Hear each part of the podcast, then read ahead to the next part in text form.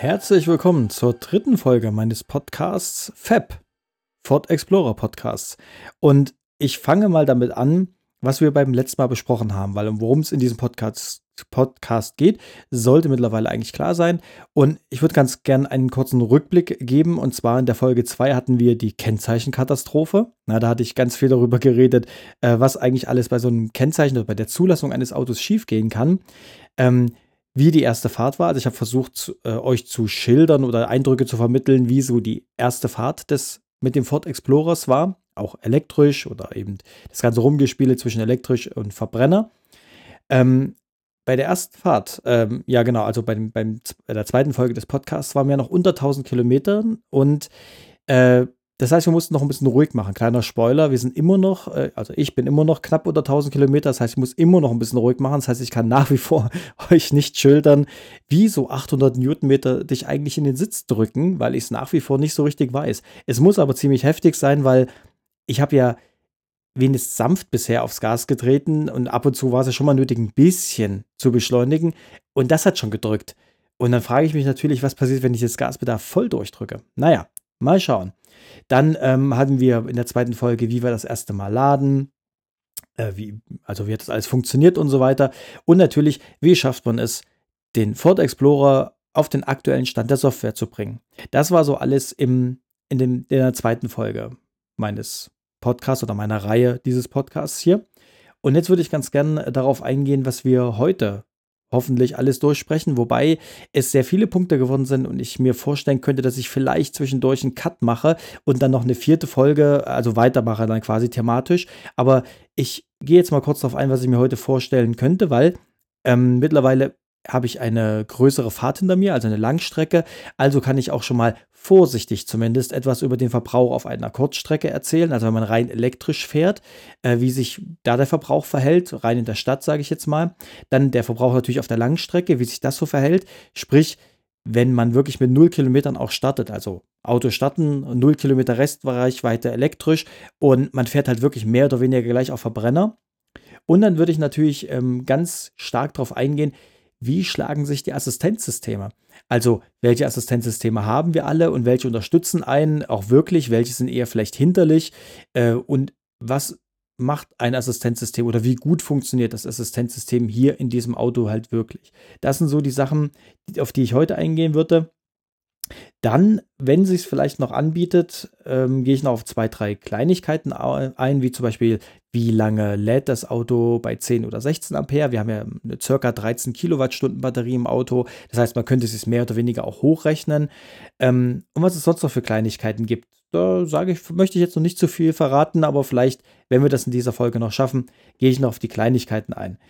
So kleine Schmankerl am Ende der Folge sozusagen. Also, Fangen wir ganz vorne an. Wie ist so der Verbrauch auf Kurzstrecke, beziehungsweise wie verhält sich das Ganze? Das Auto startet ja rein elektrisch. Das ist ein Hybridauto. Also ist bei Hybridautos ist es eigentlich gängig. Soweit ich weiß, machen das tatsächlich alle, die Plug-in-Hybriden sind. Sie starten rein elektrisch. Also egal, also außer natürlich der Akku ist komplett leer. Dann natürlich nicht. Da muss ja der Verbrenner angehen. Aber ansonsten starten die immer rein elektrisch, selbst wenn der ähm, Electric Mode, also es gibt eine sogenannte EV-Taste. Ich gehe davon aus, die heißt irgendwas mit Electric Vehicle oder ich weiß es nicht genau.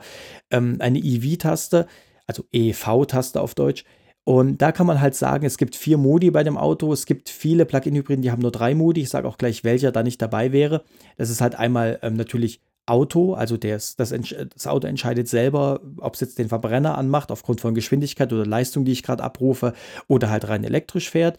Ähm, ein rein elektrisches Fahren. Und es kann ich auch bei dem Auto hier tatsächlich nicht mit einem Kickdown überstimmen, was ich persönlich sehr gut finde, weil sonst muss man immer ein bisschen aufpassen, wie stark tritt man auf das Fahrpedal weil dann halt sonst der Verbrenner angeht, was ich vielleicht gar nicht möchte. Das heißt, wenn ich hier rein elektrisch einstelle, dann bleibt der rein elektrisch, egal ob ich das Gas durchtrete.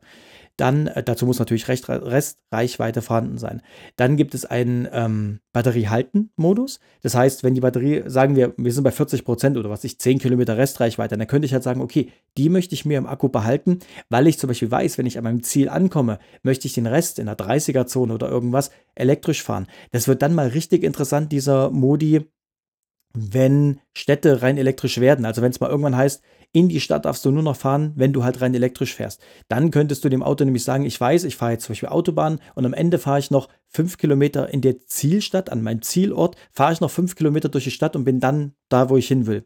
Dann könnte man halt sagen, diese fünf Kilometer muss ich mir logischerweise drin behalten, damit ich den Rest elektrisch fahren kann. Dafür ist dieser Modus eigentlich gedacht. Ansonsten hat er jetzt aktuell nicht wirklich eine Bewandtnis. Und es gibt einen Motor-LED-Batterieauf-Modus. Diesen Modus gibt es nicht bei allen Plug-in-Hybriden, weil es eigentlich den Sinn verfehlt. Was ich verstehen kann, ich finde es aber gut, dass er da ist, weil ähm, natürlich ist es ziemlich sinnbefreit, mit einem Verbrennermotor die Batterie aufzuladen bei einem Plug-in-Hybrid, weil wie der Name schon sagt, ist es ein Plug-in-Hybrid, weil ich ihn anstecken soll. Das heißt, es ist wenig sinnvoll, den Motor laufen zu lassen, um die Batterie zu laden. Das ist keine Frage, weil es rein von der Umwandlung der Energie her ineffizient ist.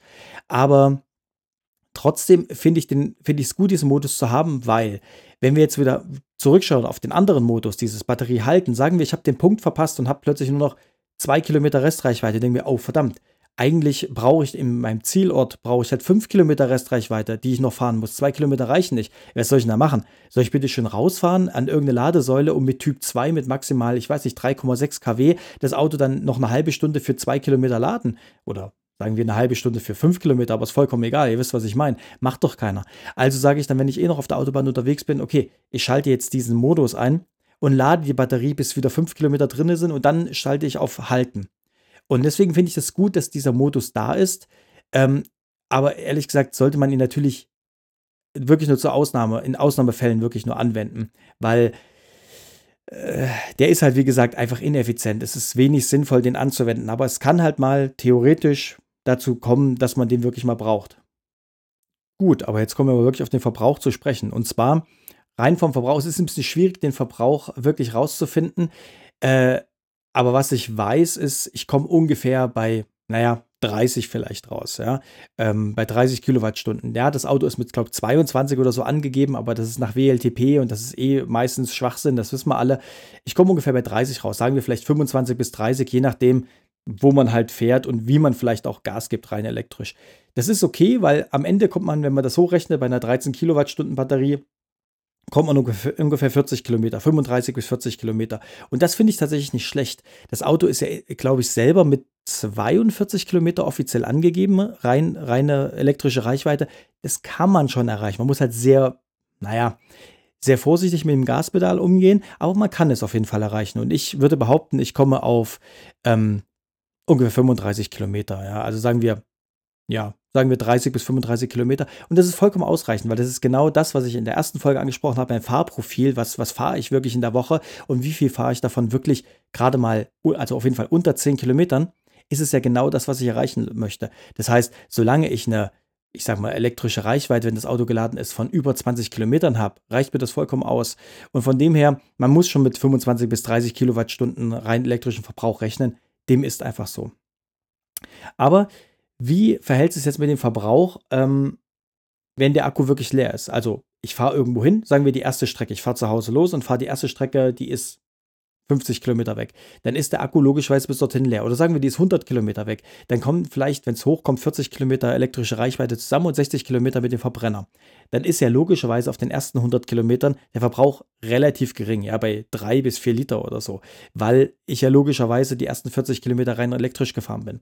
Das heißt, das kann man nicht unbedingt rechnen, aber die zweiten 100 Kilometer, wenn man dann vom Zielort wieder nach Hause fährt und am Zielort nicht geladen hat, was ja bei einem Plug-in-Hybrid auch häufig vorkommt, weil man fährt nicht unbedingt immer nur von, ich sag mal, einem Wohnort zu einem Wohnort, wo man also immer wieder laden könnte, sondern man fährt ja auch oft von einem Wohnort irgendwo hin, was ich, in der Gaststätte oder irgendwo in der Pampa, wo man halt nicht laden kann und fährt ja dann wieder zurück. Das heißt, bei der Rückfahrt ist ja oft dann der Akku einfach schlicht leer. Und dann fährt man ja rein ähm, mit dem Verbrenner. Da kann ich jetzt nur vorsichtige Schätzungen abgeben. Also, wo ich das einmal hatte, die Situation mit, ähm, knappe, ich weiß nicht, was es waren, 60, 70 Kilometer hin und dann wieder 60, 70 Kilometer zurück, ähm, war ich gerade mal, glaube ich, bei 4 Liter oder so. Also auch nur bei der Rückfahrt. Ja, nur bei der Rückfahrt, nicht bei der Hin- und Rückfahrt, nur bei der Rückfahrt. Also das fand ich schon äh, sehr beeindruckend oder waren es 5 Liter vielleicht. Es war auf jeden Fall echt nicht viel, es war extrem wenig, wo ich mir dachte, Respekt. Es war aber auch alles Landstraße, muss man dazu sehen. Es war Landstraße, es war glaube ich auch insgesamt von der Geografie her mehr bergab oder von der Topografie könnte man auch sagen, mehr bergab. Äh, der, der Hinweg war quasi mehr bergauf und der Rückweg war mehr bergab. Von daher ähm, konnte er auch viel den Motor abschalten, viel rekuperieren. Das spielt natürlich eine Rolle. Da war der Verbrauch extrem gering. Ansonsten, was ich jetzt über die Langstrecke erzählen kann, weil deswegen sage ich ja, ich kann jetzt hier auch eine vorsichtige Schätzung bei der Langstrecke abgeben, dass man so ungefähr bei 8, 9 Litern rauskommt. Ähm, wenn man ähm, ja, also wenn man das kombiniert sieht. Also man muss es halt kombiniert sehen, wenn man rein verbrennt, also wenn man die Kilometer, die ich gefahren bin, rein mit dem Verbrauch, mit dem Spritverbrauch berechnen würde, würde ich bei 13, irgendwas rauskommen. Was für so ein großes, schweres Auto gar nicht mal so viel ist. Ähm, wenn ich jetzt das aber kombiniert natürlich rechne, also sprich, ich kombiniere den Stromverbrauch ähm, mit dem ähm, Benzinverbrauch, da komme ich bei 8, irgendwas raus. Ja, bei 8, irgendwas und bei halt diesen 30 Kilowattstunden Strom.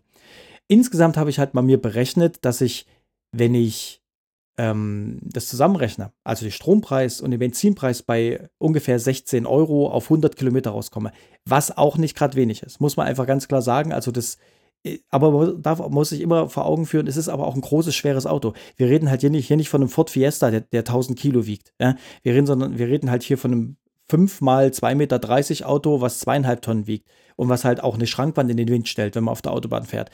Da ist es nicht schlecht tatsächlich, diese, diese 16 Euro auf 100 Kilometer. Und wie gesagt, bitte, das ist eine vorsichtige Schätzung. Das ist jetzt halt gerade mal die erste Fahrt. Das muss ich noch ein bisschen einspielen, ja, auch mit dem Laden und auch, ich muss ja auch ein bisschen das Fahren in Anführungszeichen neu lernen, weil man fährt mit dem Hybrid auch einfach anders, weil man halt gewisse Situationen ausnutzen kann, wo man dann halt mehr rekuperiert. Ähm, und das bringt einen natürlich am Ende wieder Effizienz. Das sind aber alles Dinge, die lernt man mit der Zeit und deswegen ist es eine sehr vorsichtige Schätzung. Das muss jetzt noch nicht auf dem Punkt sein. Glaube ich einfach nicht. Ich glaube, da, da geht bestimmt noch was und wahrscheinlich werde ich dann noch effizienter in Zukunft unterwegs sein. Aber jetzt kommen wir direkt auf den wahrscheinlich spannendsten Teil dieser Folge. Nämlich, wir kommen auf die Assistenzsysteme zu sprechen, weil ich hatte jetzt ausgiebig, also ich war ungefähr, naja, sagen wir zehn Stunden unterwegs, ganz viel Autobahn natürlich und, also nicht am Stück natürlich, sondern mit Unterbrechungen, ähm, aber insgesamt.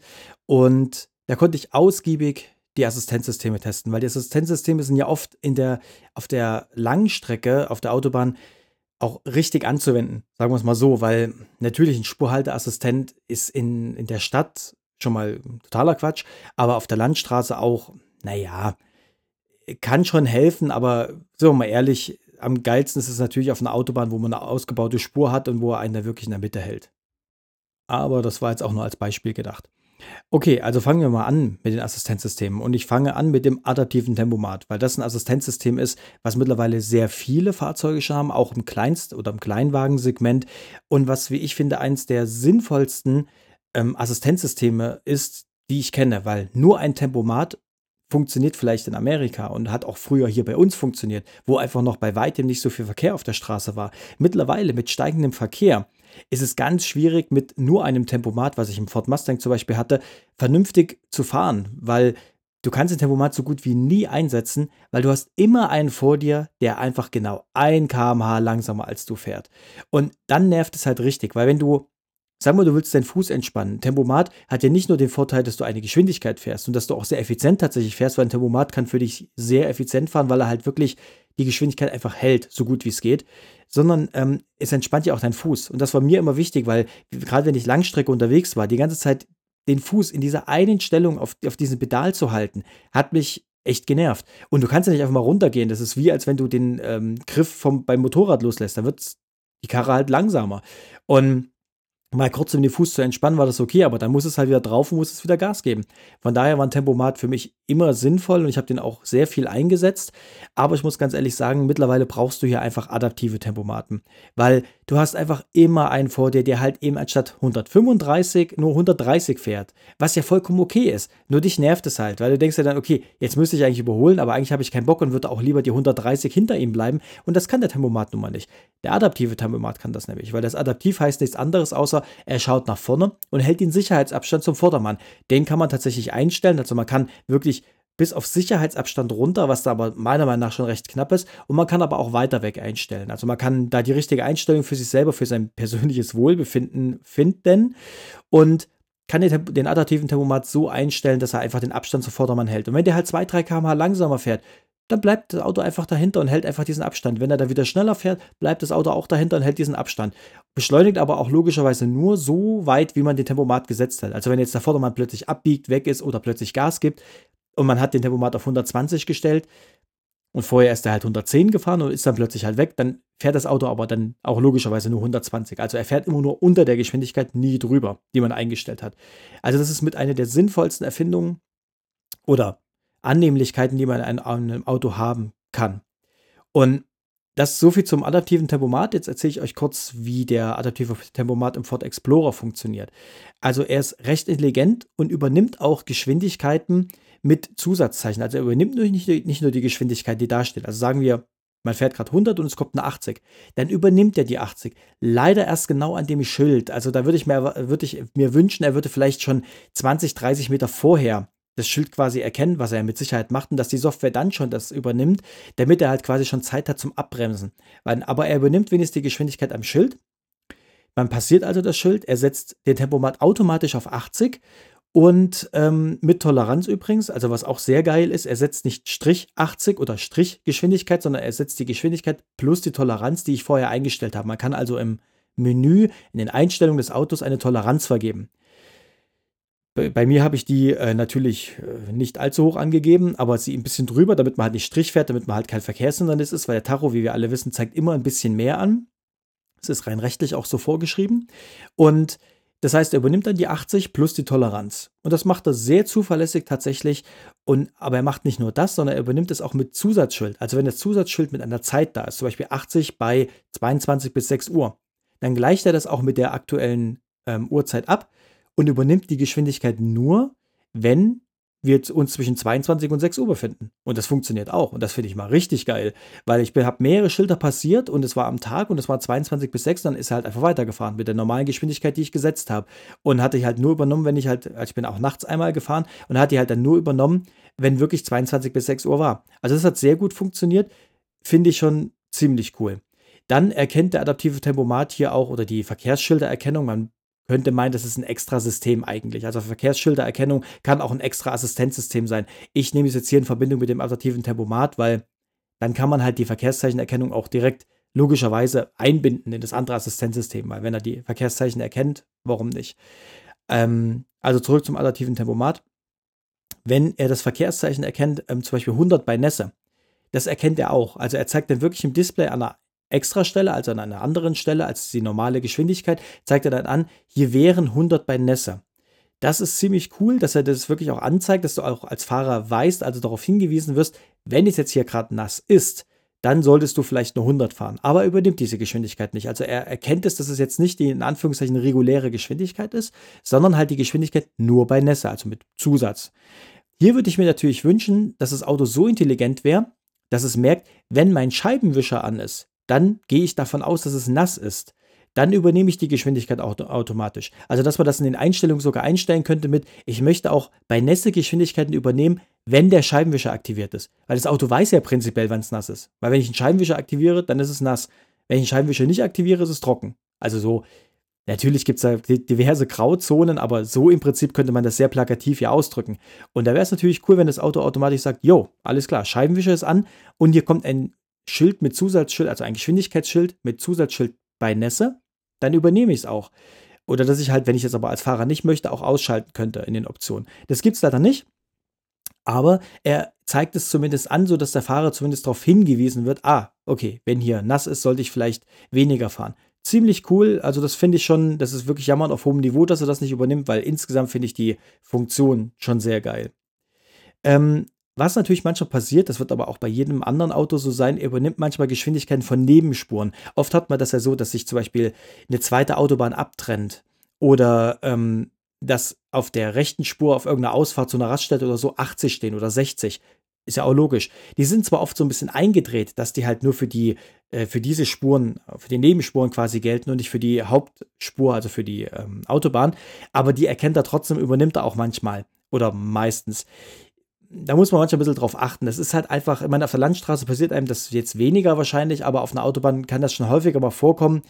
Ähm, ja, mein Gott, da muss man dann halt eben zu der Zeit äh, kurz dann, wenn man merkt, dass er jetzt gerade bremst, ich meine, der macht ja auch keine Vollbremsung, ja, er bremst halt dann langsam runter, wenn man das halt merkt und dann im, im, Display sieht, dass er jetzt plötzlich dann eine 80 stehen hat, obwohl man weiß, dass hier freigegeben ist, dann muss man halt das Gas einfach drücken, weil äh, mit dem Gaspedal kann ich jederzeit den adaptiven Tempomat über, überstimmen. Also dann gebe ich einfach Gas und er, er beschleunigt halt wieder und irgendwann merkt das dann selber, zeigt dann wieder die eigentliche Geschwindigkeit an und dann kann man ihn wieder von alleine fahren lassen. Also das passiert manchmal, finde ich nicht sehr tragisch, ist auch nur selten, also zwei, dreimal vielleicht passiert, also jetzt auch nicht so häufig. Ist also in dem Sinne nicht wirklich schlimm. Ähm, was mir auch aufgefallen ist, was für mich ein kleiner Bug tatsächlich ist, wenn man den Tempomat zum Beispiel auf 150 setzt. Ja, dann fährt es seine 150. Aber wenn dann ein aufgehobenes Schild kommt, also ihr wisst schon, das weiße Runde mit den drei Streifen drin, also es ist jetzt einfach Geschwindigkeit wieder aufgehoben, obwohl vorher auch aufgehoben war. Kann ja sein. Manchmal kommen die Schilder ja mehrfach hintereinander. Dann setzt der adaptive Tempomat die Geschwindigkeit aber wieder auf 135. Ja, also auf 130 plus die 5 Toleranz, die ich halt eingestellt habe. Und das ist meiner Meinung nach ein kleiner Bug, weil eigentlich müsste er ja gar nichts ändern. Das wäre ja so, wie wenn er 120 nochmal setzen würde, was er ja auch nicht macht, sondern wenn, wenn ich gerade 120 fahre und er erkennt 120, dann bleibt er halt auch bei 120. Hier setzt er aber die Geschwindigkeit neu. Also er bremst dann plötzlich auf 135 runter, obwohl ich jetzt zum Beispiel 150 fahren möchte, weil es natürlich der Verkehrsfluss hergibt. Und das ist, glaube ich, ein kleiner Bug. Das müsste man eigentlich beheben, dass wenn aufgehoben ist und dann kommt ein aufgehoben Schild, dass er die Geschwindigkeit gar nicht setzt, sondern dass er halt einfach so weiterfährt, wie ich ihn halt gesetzt habe. Aber das ist halt aktuell so, ist jetzt aber auch nicht mega tragisch, ist mir halt nur aufgefallen. Ähm, was vielleicht noch ein kleiner Bug ist oder was mir auch aufgefallen ist, ist, es wurde einmal eine durchgestrichene Geschwindigkeit übernommen. Also nicht diese offiziell durchgestrichene mit den also 80 und dann zum Beispiel Striche drin, 80 aufgehoben gibt es ja, wenn man, also es gibt ja nicht nur die komplett aufgehobenen Schilder, sondern es gibt ja auch diese eine bestimmte Geschwindigkeit aufgehoben, 80 durchgestrichen, 100 durchgestrichen. Aber an Baustellen gibt es ja ganz oft diese roten durch, also diese roten Leuchtstreifen, die dann über den Schildern kleben. Und da hat er durch diese Streifen hat er erkannt, dass es in 130, glaube ich, oder 120 waren es, hat er durch diese, durch diese Abklebung, Abdeckung, hat das trotzdem erkannt und hat die 130 übernommen, obwohl die eigentlich durchgestrichen war.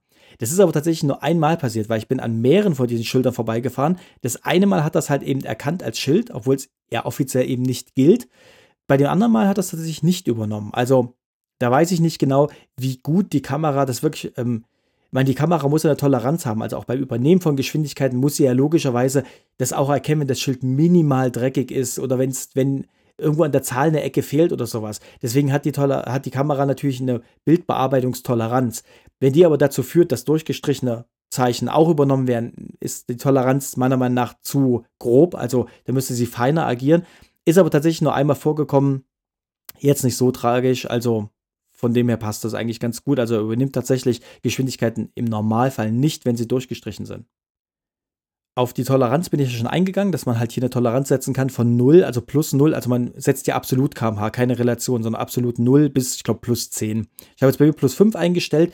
Ähm, aufgrund dessen, dass man auch keine Relation einstellen kann. Das wäre nämlich tatsächlich noch ein bisschen geiler, finde ich, wenn man sagen könnte, zum Beispiel plus 10 Prozent. Weil da würde er nämlich bei 30 33 draus machen, bei 50 55, bei 80 88 und so weiter. Klar, wenn man das dann nach oben spinnt, bei 120 wären es dann halt 132. Das wäre vielleicht schon ein bisschen zu viel. Äh, man kann aber, aber wenigstens kann man eine Toleranz einstellen, was ich persönlich sehr gut finde. Das ist also auch wieder hier Jammern auf hohem Niveau. Denn überhaupt Toleranz einstellen zu können, finde ich schon cool. Ich habe es jetzt bei mir auf plus 5 gestellt. Das heißt, er macht halt immer die Geschwindigkeit, die er erkennt, plus 5. Finde ich extrem cool. Und ich hatte es eben auch schon kurz angesprochen. Den Tempomat kann man jederzeit überstimmen, indem man halt einfach aufs Fahrpedal tritt. Dann beschleunigt man ganz normal und fährt ganz normal. Aber das richtig Geile ist, der Tempomat wird nicht abgeschaltet. Sagen wir 120. Ja? Und ich möchte aber jetzt halt einfach überholen oder ich möchte, warum auch immer, einfach schneller fahren. Und dann fahre ich halt und dann fahre ich 130, 140, 150 und die 120 bleiben aber immer gesetzt. Ja? Oder die 125, was natürlich dann die Geschwindigkeit plus die äh, Toleranz. Und wenn ich das Fahrpedal dann loslasse und er wird wieder langsamer, dann wird sofort, also wenn ich das Fahrpedal komplett loslasse, kommt auch sofort im Display, wird wieder die 125 grün angezeigt, dass er die jetzt übernommen hat und er lässt sich quasi ausrollen und fängt bei 125 dann wieder an und beschleunigt selber. Das finde ich richtig cool, dass man nicht jedes Mal den Tempomat neu setzen muss, sondern dass man halt wirklich einfach, ich sag mal, recht instinktiv oder recht intuitiv einfach fahren kann, so wie man halt auch normalerweise fahren würde. Nur, dass das Assistenzsystem sich an den richtigen Stellen wieder einschaltet, wann es sich einschalten will. Das finde ich ziemlich cool. Und übrigens, apropos Schildererkennung, ähm, er zeigt dir auch an, wenn du zu schnell fährst. Also wenn er eine 80 erkennt und du fährst 90 oder sowas, dann blinkt auch das Schild. Das kann man auch im, tatsächlich im Menü einstellen, ab welcher Toleranz er dir das quasi optisch mitteilen soll, dass du zu schnell bist. Ich weiß jetzt die Abstufung nicht. Ich habe bei mir, glaube ich, plus 10 eingestellt. Das heißt, wenn jetzt eine 80 kommt und ich fahre über 90, fängt das Schild an zu blinken. Was ich hier schön finde, nicht akustisch, weil das würde mir einfach derb auf den Sack gehen, wenn das Ding jedes Mal dann irgendwie Pling macht, wenn ich durch Zufall natürlich ganz aus Versehen etwas zu schnell fahre. Und hier blinkt aber nur das Schild. Das finde ich gut so, weil es ist optisch auf jeden Fall da. Man, man erkennt es auch. Und wenn man wirklich versehentlich zu schnell fährt, dann, oh, okay, das wusste ich gar nicht, dass hier eigentlich 80 sind. Dann kann man da seine Geschwindigkeit entsprechend anpassen. Ansonsten ähm, ist es unaufdringlich. Sagen wir es mal so, ein friendly Reminder. Finde ich sehr gut, finde ich sehr gelungen. Und damit kommen wir auch gleich zum nächsten Assistenzsystem. Und zwar der Spurhalteassistent, der mittlerweile heute auch sehr verbreitet ist, in sehr, sehr vielen Autos drin, auch als Sicherheitssystem tatsächlich auch, ich sage mal nicht unbedingt gefordert wird, ähm, aber schon mittlerweile auch in den Kleinstwagen eigentlich verbaut ist, weil es ein sehr sinnvolles Assistenzsystem ist, weil das Ding halt eingreift, wenn du halt zu weit aus der Spur rausfährst, was einfach Unfälle verhindern kann. Hier an der Stelle verbinde ich aber zwei Assistenzsysteme zu einem, und zwar der Spurhalteassistent und das teilautonome Fahren. Keine Ahnung, wie das bei Ford heißt. Äh, bei anderen heißt es Drive Pilot oder sowas. Oder teilweise bei Tesla ja auch Autopilot, der aber natürlich nur im Beta-Stadium ist. Und weil Autopilot finde ich auch schwierig, weil er suggeriert, dass er wirklich komplett alleine fährt, was er nicht sollte oder nicht richtig kann. Ist aber egal. Ich verbinde das hier zu einem. Es sind aber tatsächlich zwei unterschiedliche Systeme. Wie gesagt, das eine, der Spurhalteassistent greift beherzt ein, wenn du die Spur verlässt. Also wenn er halt merkt, oh, da ist einfach ein Rand der Markierung oder einfach der Rand der Spur, dann zieht er dich einfach wieder zurück. Aber nicht in die Mitte der Spur, sondern er zieht dich einfach nur wieder zurück. Das heißt, du merkst, oh, hier macht das Lenkrad gerade irgendwas und er zieht mich gerade irgendwo hin und dann hoffentlich reagierst du dann wieder. Das heißt, er soll im Prinzip nur das Schlimmste verhindern, indem du zum Beispiel in den Gegenverkehr fährst auf der Landstraße. Dafür ist es äh, gedacht, beziehungsweise eben auch, dass du nicht auf eine unbefestigte Schotterspur rechts am Fahrbahnrand, was ja auch zu Unfällen führt tatsächlich, ähm, dafür ist das System gedacht. Das heißt, er greift an den richtigen Stellen ein. Mehr macht er nicht. Ansonsten macht er gar nichts. Wenn du ganz normal fährst, macht er nichts. Und das autonome Fahren, der lenkt ja wirklich die ganze Zeit. Also wenn der Spuren erkennt, das geht aber allerdings mit dem Spurhalteassistent natürlich auch einher. Wenn der keine Spuren erkennt, kann der Spurhalteassistent auch nichts machen. Das heißt, das Erkennen der Spuren ist für beide Systeme wichtig, aber der, das autonome, das teilautonome Fahren, das ist halt wirklich dafür, der, der denkt wirklich die ganze Zeit. Der hält dich in der Mitte der Spur. Das heißt, der fährt auch Kurven. Du kannst auch das Lenkrad loslassen und er fährt einfach ganz normal weiter. Und das sind halt, wie gesagt, zwei unterschiedliche Systeme und wie ich finde, ein Sicherheitssystem, was sehr sinnvoll ist, aber auch ein, das zweite System, das teilautonome Fahren, ist halt ein System, was mich auch ja extrem unterstützt, wo ja ganz viele abgeneigt sind, wo ganz viele sagen, ah, das funktioniert nicht richtig und ich will doch selber fahren, die ganzen Machos da draußen, ich will selber fahren. Habt ihr es schon mal probiert? Setzt euch mal wirklich in ein Auto und fahrt mal Langstrecke wo ihr wirklich sagt, ja, selber fahren, schön und gut, mal kurz hier zehn Minuten auf die Autobahn ballern, ja, alles schön, aber fahr halt mal fünf Stunden am Stück, dann ballerst du auch nicht mehr, da hast du auch keinen Bock hier, ah, hier, ich bin der Größte, ich äh, will alles selber machen, sondern dann bist du froh, wenn so ein System da ist. Und das System kann man ja auch jederzeit abschalten. Das heißt, es ist ja kein System, was dich dauerhaft überstimmt oder was halt sagt, ich bin der Größte und ich will hier für dich lenken, sondern das System soll dich ja nur unterstützen. Und das System ist auch nur dann da, wenn du per Knopfdruck sagst, jetzt darfst du was tun. Und ich muss ganz ehrlich sagen, es ist ein Hammer-System. Ich bin sehr froh, das zu haben und es funktioniert richtig gut. Meiner Meinung nach äh, lenkt er in, in der Spur ein bisschen zu weit links. Also ich fahre tendenziell immer eher am rechten Rand, sei es jetzt natürlich auf der Landstraße, wie aber auch auf der Autobahn. Ich fahre einfach tendenziell eher, eher lieber rechts. Ähm, er lenkt mir meiner Meinung nach ein bisschen zu weit links. Das ist mit Sicherheit nur eine Einstellungssache, könnte man also per Software-Update auch beheben. Es ist vielleicht auch so gewollt, ich weiß es nicht. Mir lenkt er tendenziell ein bisschen zu weit links, ist aber auch nicht schlimm, weil ich habe meine Hände am Lenkrad und kann ja trotzdem die ganze Zeit noch ähm, agieren. Also in einem gewissen Bereich, der lenkt ja nicht die ganze Zeit gegen dich. Also nicht so, dass man die ganze Zeit äh, quasi gegen das gegen das System nach rechts lenken müsste. So ist es jetzt auch nicht. Aber wenn ich ihn halt alleine fahren lasse, lenkt er mir halt tendenziell ein bisschen zu weit links in der Spur. Aber es funktioniert. Und der Punkt ist ja, wann brauche ich das halt? Und zwar in den Momenten, wenn ich halt doch mal kurz abgelenkt bin. Und das passiert uns allen. Ja, mir kann keiner erzählen, der sagt, nein, ich bin immer 100% mit den Augen auf der Straße und auf dem Tacho. Nein, seid ihr nicht.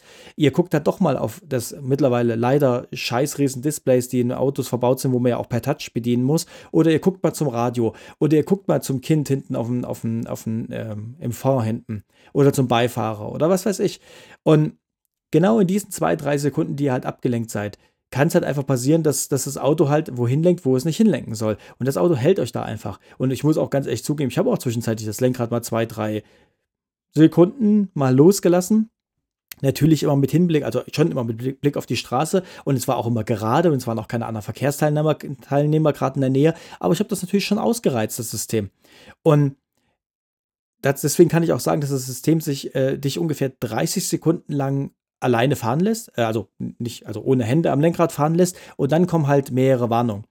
Und als Beispiel, wo man das so ein System wirklich einsetzen kann oder wo so ein System wirklich sinnvoll ist, also in Verbindung mit dem adaptiven Tempomat und in Verbindung dann mit dem teilautonomen Fahren, ist halt wirklich, wenn ich mal was trinken möchte, als Beispiel. Weil wenn ich natürlich eine Wasserflasche habe, die halt einfach zu ist, die liegt auf dem Beifahrersitz, dann kann ich die zwar nehmen, aber wie kriege ich die jetzt auf? Klar, ich kann meine Zähne nehmen, aber ich möchte meine Zähne auch nicht kaputt machen, also nehme ich natürlich die zweite Hand. In der einen Hand habe ich die Wasserflasche, in der anderen Hand habe ich dann den Deckel, also zum Abschrauben. Dann kann ich natürlich wieder mit der einen Hand das Lenkrad in die Hand nehmen, aber kurz zum Abschrauben, diese zwei, drei Sekunden, wäre das Auto eigentlich, ich sag mal, führerlos, ja, weil es würde halt im Prinzip alleine fahren. Also wir haben das früher gemacht, ne? Du hast ja halt eine Gerade gesucht. Du hast dich halt irgendwie gerade in die Spur gebracht, hast das Auto quasi ganz gerade und hast dann gehofft, dass das Lenkrad sich nicht großartig verstellt und dann hast du halt schnell was getrunken. Heute übernimmt das Auto das halt einfach für dich. Und genau diese Kleinigkeiten, also diese kleinen Momente, sage ich mal, die sind es, was es halt ausmacht, wo man halt wirklich sagt, genau dafür habe ich das System. Und ich muss sagen, ich bin sehr viel mit dem System gefahren. Ich habe es auf der Autobahn fast immer angehabt eigentlich. Und es hat mich die ganze Zeit beim Lenken unterstützt und ich fand es super. Muss ich wirklich sagen, es hat überhaupt nichts mit Überstimmen oder ich bin nicht mehr Herr meines, meines äh, Fahrzeugs oder so zu tun, sondern es hat einfach was damit zu tun, dich zu unterstützen bei Langstrecken. Und genau dafür ist es da. Und das finde ich super. Ähm, Nochmal kurz zu den, äh, zu den Hinweisen, wenn man das Lenkrad loslässt. Also ungefähr 30 Sekunden. Ich habe es natürlich jetzt nicht gemessen, es können auch 20 sein. Dann kommt erstmal eine gelbe Warnung im Display mit Hände bitte ans Lenkrad. Dann kommt eine rote Warnung an, ans Display mit schon so einem Pling, mit mehreren Plings, also durchweg Pling.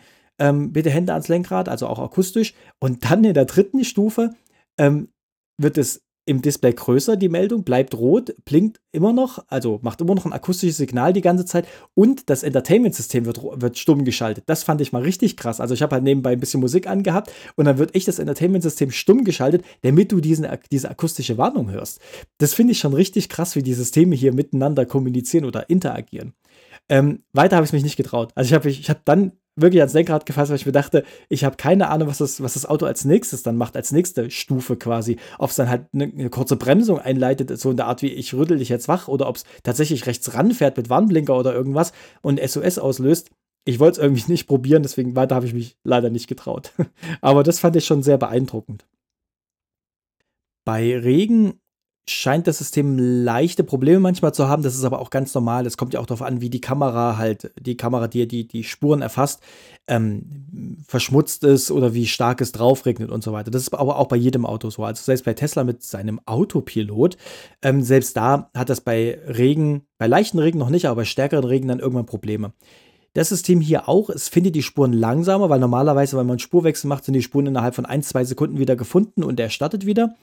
Und wenn bei Regen hat er aber viel länger gebraucht teilweise. Also wenn der Regen ein bisschen stärker war, hat er dann schon fünf, sechs Sekunden gebraucht, um die Spuren wieder zu finden. Und irgendwann ist er auch zwischendurch tatsächlich mal abgebrochen. Also das kommt schon auch vor. Dann gibt es auch ein akustisches Signal, dass er, und dann sagt dir im Display, dass es jetzt abgebrochen hat, damit du halt einfach weißt, okay, jetzt ist die Unterstützung, die ich einfach die ganze Zeit genieße, ist jetzt einfach weg und jetzt muss ich wirklich darauf achten, dass ich auch in der Mitte der Spur bleibe. Also das ist aber ganz normal, das, damit muss man einfach auch rechnen als Fahrer. Wenn es halt wirklich sehr schlechtes Wetter ist, dann funktionieren so Assistenzsysteme teilweise nicht mehr richtig.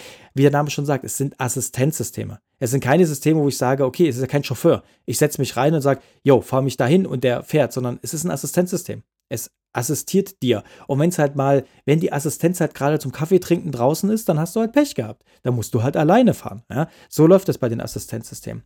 Und noch ein Punkt, ich würde das teilautonome Fahren auch tatsächlich nicht in der Stadt anwenden, weil durch die vielen ich sag mal, optischen Spurwechsel auf der Straße, ja, durch die vielen, ähm, da geht man eine Spur ab und so weiter, kommt der öfter mal durcheinander und jedes Mal kommt ja dann ein akustisches Signal. Also jedes Mal sagt er im Display abgebrochen und es kommt ein akustisches Signal. Das kann mit der Zeit ein bisschen nerven. Deswegen ähm, in der Stadt finde ich es auch eigentlich fast ein bisschen unnötig, weil Landstraße okay und ähm, Autobahn auf jeden Fall. Dafür ist es auch gemacht. In der Stadt bringt dir das Assistenzsystem einfach nichts. Und wie gesagt, ich finde es auch unnötig, weil man biegt ja selber irgendwann mal ab. Also man hat ja selber regelmäßig Spurwechsel, die man vollzieht. Und in der Stadt bricht das System regelmäßig ab, weil es einfach mit diesen ganzen Spuren, oft hat man in der Stadt auch gar nicht vernünftige, äh, ausgebaute, naja, Spuren, beziehungsweise ausgebaut schon, aber halt oft gar keine richtige Markierung, sage ich jetzt mal. Und da tut sich das System dann eh schwer. Also von dem her, in der Stadt, für die Stadt ist es einfach nicht gemacht. Kommen wir zum nächsten Assistenzsystem. Also wie ich finde, ein Assistenzsystem, auch wenn das mittlerweile schon sehr verbreitet ist, ist das automatische Licht. Haben mittlerweile auch sehr, sehr viele Autos. Äh, finde ich auch gut tatsächlich, aber ich finde es auch nur gut, wenn es mehr oder weniger nur noch eine Autostellung gibt und keine Nullstellung. Komme ich aber auch gleich zu, warum. Und zwar ähm, das automatische Licht. Also das macht im Prinzip auch nichts anderes. Das ist, da ist ein Lichtsensor oben in der Scheibe drin. Und wenn es dunkel wird, dann schaltet er das Licht an. Und da muss ich sagen, das ist bei dem Auto, das habe ich so noch nicht erlebt. Ich habe schon mehrere Autos mit, mit automatischer Lichtschaltung gehabt, aber das ist echt der Hammer. Es ist ja eigentlich, offiziell ist es Tunnellicht. Das heißt, rein rechtlich gesehen ist das Licht, diese Automatikstellung, ist nur dafür da, dass wenn man in einen Tunnel fährt, dass das Licht automatisch angeht. Eigentlich sollte der Fahrer bei Dunkelheit nach wie vor das Licht selber einschalten. Das ist natürlich mittlerweile eine Grauzone, weil die Sensoren werden auch immer besser und ein Warum nicht auch bei der Dämmerung das Licht automatisch anschalten lassen und so weiter. Also, super. Und bei dem Auto ähm, ist es echt der Hammer, wie schnell das angeht, wenn es einen Tunnel erkennt. Also normalerweise braucht es immer so zwei, drei Gedenksekunden, weil das Auto ja sagt, okay, es ist jetzt irgendwie gerade ein bisschen dunkler, aber ich warte jetzt erstmal und dann so, ah, okay, vielleicht soll ich doch mal das Licht anschalten. Bei dem Auto geht das Licht quasi, also fast sofort an. Man fährt in den Tunnel rein, man ist in den ersten drei Metern, also wirklich maximal eine Sekunde, dann ist das Licht schon an. Das habe ich noch nie erlebt, wie, wie, wie schnell so Licht anschalten kann. Also ich weiß nicht, wie er das macht, ob er tatsächlich vielleicht mehrere Sensoren hat und wirklich erkennt, ob das jetzt wirklich ein Tunnel ist oder ob das nur ein ganz kurzer Tunnel ist, weil ich habe bei einer kurzen Durchfahrt durch einen Tunnel hat das nicht angemacht, aber bei einem längeren Tunnel hat das direkt in der ersten Sekunde angeschaltet. Keine Ahnung, wie das funktioniert, aber es funktioniert sehr gut. Also ich muss wirklich sagen, das ist sehr zuverlässig. Tunneleinfahrt, das Licht ist sofort an. Man muss also nicht selber dran denken, dass man es doch per Hand anschaltet, weil es dann doch so lange dauert oder irgendwas. Nein, das Licht geht extrem schnell an. Finde ich echt Hammer. Ähm, dann hat die Lichtautomatik bei dem Auto hier auch automatisch die Fernlichtautomatik mit drin. Das heißt, äh, wenn ich hier auf Lichtautomatik stelle, ist nicht nur das Abblendlicht automatisch an aus, sondern automatisch auch die Fernlichtautomatik aktiviert. Sag das dreimal hintereinander. Schnell, wenn es geht. Und das Finde ich auch ziemlich cool, dass einfach beides automatisch drin ist. Du kannst es natürlich trotzdem jederzeit überstimmen. Also du kannst das Fernlicht trotzdem ganz normal anmachen, wie früher am Hebel auch. Aber wenn du es halt nicht per Hand, also manuell anmachst, ist auch die Fernlichtautomatik automatisch da. Die konnte ich noch nicht so richtig gut testen, weil auf der Autobahn habe ich sie mit Absicht ausgeschaltet, weil ich finde, auf der Autobahn funktioniert die Fahrzeugerkennung, also andere Verkehrsteilnehmer erkennen nicht so gut. Und das ist aber auch kein Problem von dem Auto selber, sondern das ist halt einfach, ähm, das liegt an der Leitplanke. Ja, die Autos erkennen dann halt oft die anderen Autos nicht, weil halt in der Leitplanke die Scheinwerfer ja verdeckt sind. Ähm, aber der Mensch, der in dem Auto sitzt, sitzt ja quasi über der Leitplanke. Das heißt, mein Fernlicht bleibt an, weil mein Auto sagt mir, da ist, da ist eigentlich kein Auto, weil ich ja die Scheinwerfer nicht sehe. Ähm, aber die, aber, mein, aber ich blende ja trotzdem den Fahrer der mir entgegenkommt auf der Autobahn. Deswegen bin ich da nicht so ein Freund von, weil mir kommen regelmäßig da auch Autos entgegen, die den, das Fernlicht anhaben, die mit Sicherheit auch eine Fernlichtautomatik haben und das Auto sagt einfach, ach, der ist da drüben auf der Spur, das interessiert mich nicht oder der ist zu weit weg oder keine Ahnung. Finde ich nicht so gut, deswegen habe ich es auf der Autobahn tatsächlich abgeschaltet und konnte es noch nicht so richtig auf Landstraße testen, weil das ist natürlich das beste Einsatzgebiet für, einen, für ein Fernlicht, die Landstraße oder für eine Fernlichtautomatik. Da bin ich noch dran, da man einen richtigen Test zu machen, wie die Fernlichtautomatik halt so funktioniert. Und wenn man halt eben die Fernlichtautomatik nicht haben möchte, muss man tatsächlich den ähm, Scheinwerfer Wählschalter oder Lichtwählschalter ähm, auf manuell schalten. Dann ist automatisch, also dann ist nicht nur das, also auf Abblendlicht quasi. Man schaltet wie früher halt einfach an. Ja, Licht, Licht an. Und dann ist auch die Fernlichtautomatik aus quasi, weil man ja eben nicht auf Autostellung hat, sondern eben auf eingeschaltet. Dann muss man halt auch das Fernlicht manuell schalten. Das ähm, Finde ich ziemlich cool. Was auf jeden Fall funktioniert, ist, also man, das muss man auf jeden Fall wissen, sage ich mal, mit dem Schalter. Was auf jeden Fall funktioniert, ist eben diese durchgängige Beleuchtung. Im, Im, Gesetz steht ja ganz klar, Fernlicht hast du nicht zu aktivieren, darfst du nicht aktivieren, wenn durchgängige Beleuchtung ist, zum Beispiel Stadt. Und das macht er auch. Also ich habe es dann kurz probiert, als ich von der Autobahnausfahrt runter bin, habe ich natürlich dann wieder auf Automatik geschaltet, bin dann kurz über Landstraße, aber tatsächlich nur einen halben Kilometer oder so, da hat das angemacht und dann kam mir kein Verkehrsteilnehmer entgegen, sondern es war wirklich dann durchgängige Beleuchtung ab Stadtanfang und dann hat das auch abgeschaltet. Also das funktioniert auch sehr gut, finde ich ziemlich cool. Ähm, wie ich gerade anfangs noch erwähnt hatte, der Punkt mit dem, warum eine, eine Autostellung meiner Meinung nach nur bedingt sinnvoll ist oder eigentlich, äh, wie soll ich sagen, eine Lichtautomatik nur sinnvoll funktioniert, wenn es nur eine Autostellung gibt. Es gibt mittlerweile ein paar Hersteller, die halt eben direkt nur Auto machen. Also die keine Nullstellung haben. Weil nur dann funktioniert das sinnvoll, weil viele Leute haben die Autostellung, benutzen sie aber nicht. Ja, die haben einfach den Regler auf Null. Ja, dann bringt mir auch eine Automatik-Lichtfunktion halt nichts, weil wenn, wenn sie dann mal greifen müsste, hast du sie im Zweifelsfall auf Null stehen. Deswegen finde ich das nicht, nicht wirklich sinnvoll. Was ich bei dem Auto, also das Auto hier, der Ford Explorer hat eine Nullstellung, aber immer wenn man das Auto wieder neu einschaltet, also die Zündung quasi neu anmacht, geht es automatisch auf Auto an. Das finde ich richtig gut. Ich kann das Licht manuell abschalten, wenn ich will. Zum Beispiel, wenn ich in die Werkstatt fahre oder so, in die Halle, dass ich sage, ich möchte gar nicht, dass das Licht angeht. Aber so wie ich das Auto dann wieder neu starte, geht es immer auf Auto an. Das finde ich richtig gut gelöst, finde ich, finde ich sehr gut. Und dann kommen wir zu einer nächsten Kleinigkeit, die aber, wie ich finde, eine große Wirkung tatsächlich hat, wenn sie gut funktioniert, und zwar die automatischen Scheibenwischer. Also die Scheibenwischautomatik, so könnte man es vielleicht auch nennen, ich weiß es nicht genau, Scheibenwischerautomatik.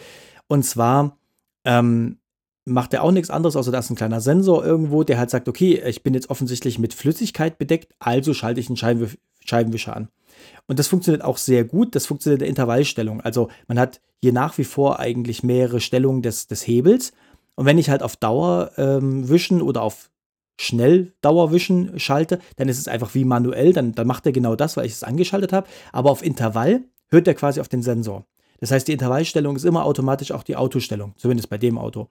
Und das funktioniert auch sehr gut und das funktioniert eigentlich nach dem Prinzip, okay, ich gucke einfach, wie, wie stark ist mein Sensor bedeckt und danach schalte ich halt ein gewisses Intervall ein. Und was ich hier ziemlich cool finde, das kennt man noch von älteren Autos, die haben manchmal ja auch so einen so Drehschalter am Scheibenwischhebel gehabt.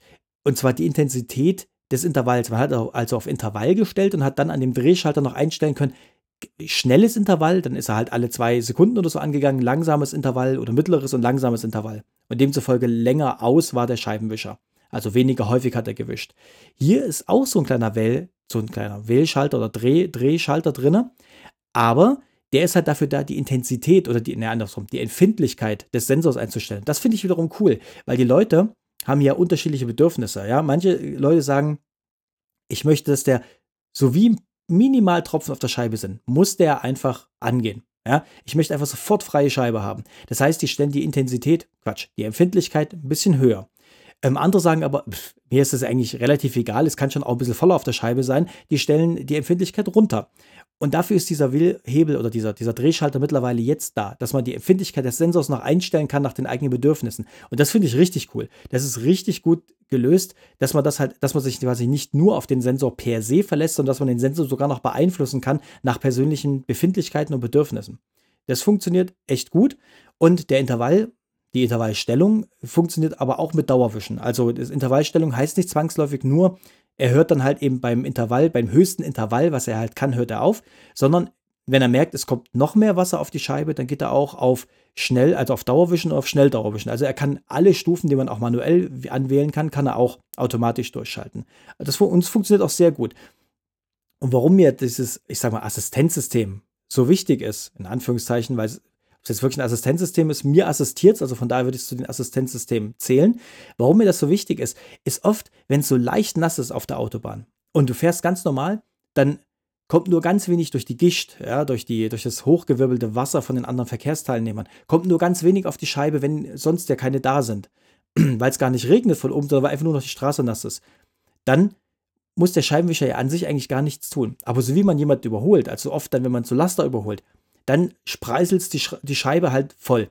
Und da muss man jedes Mal Scheibenwischer an, weil jetzt ist die Scheibe gerade voll dreckig. Dann bist du an den Laster vorbei, Scheibenwischer aus. Bis der nächste Laster kommt, Scheibenwischer wieder an.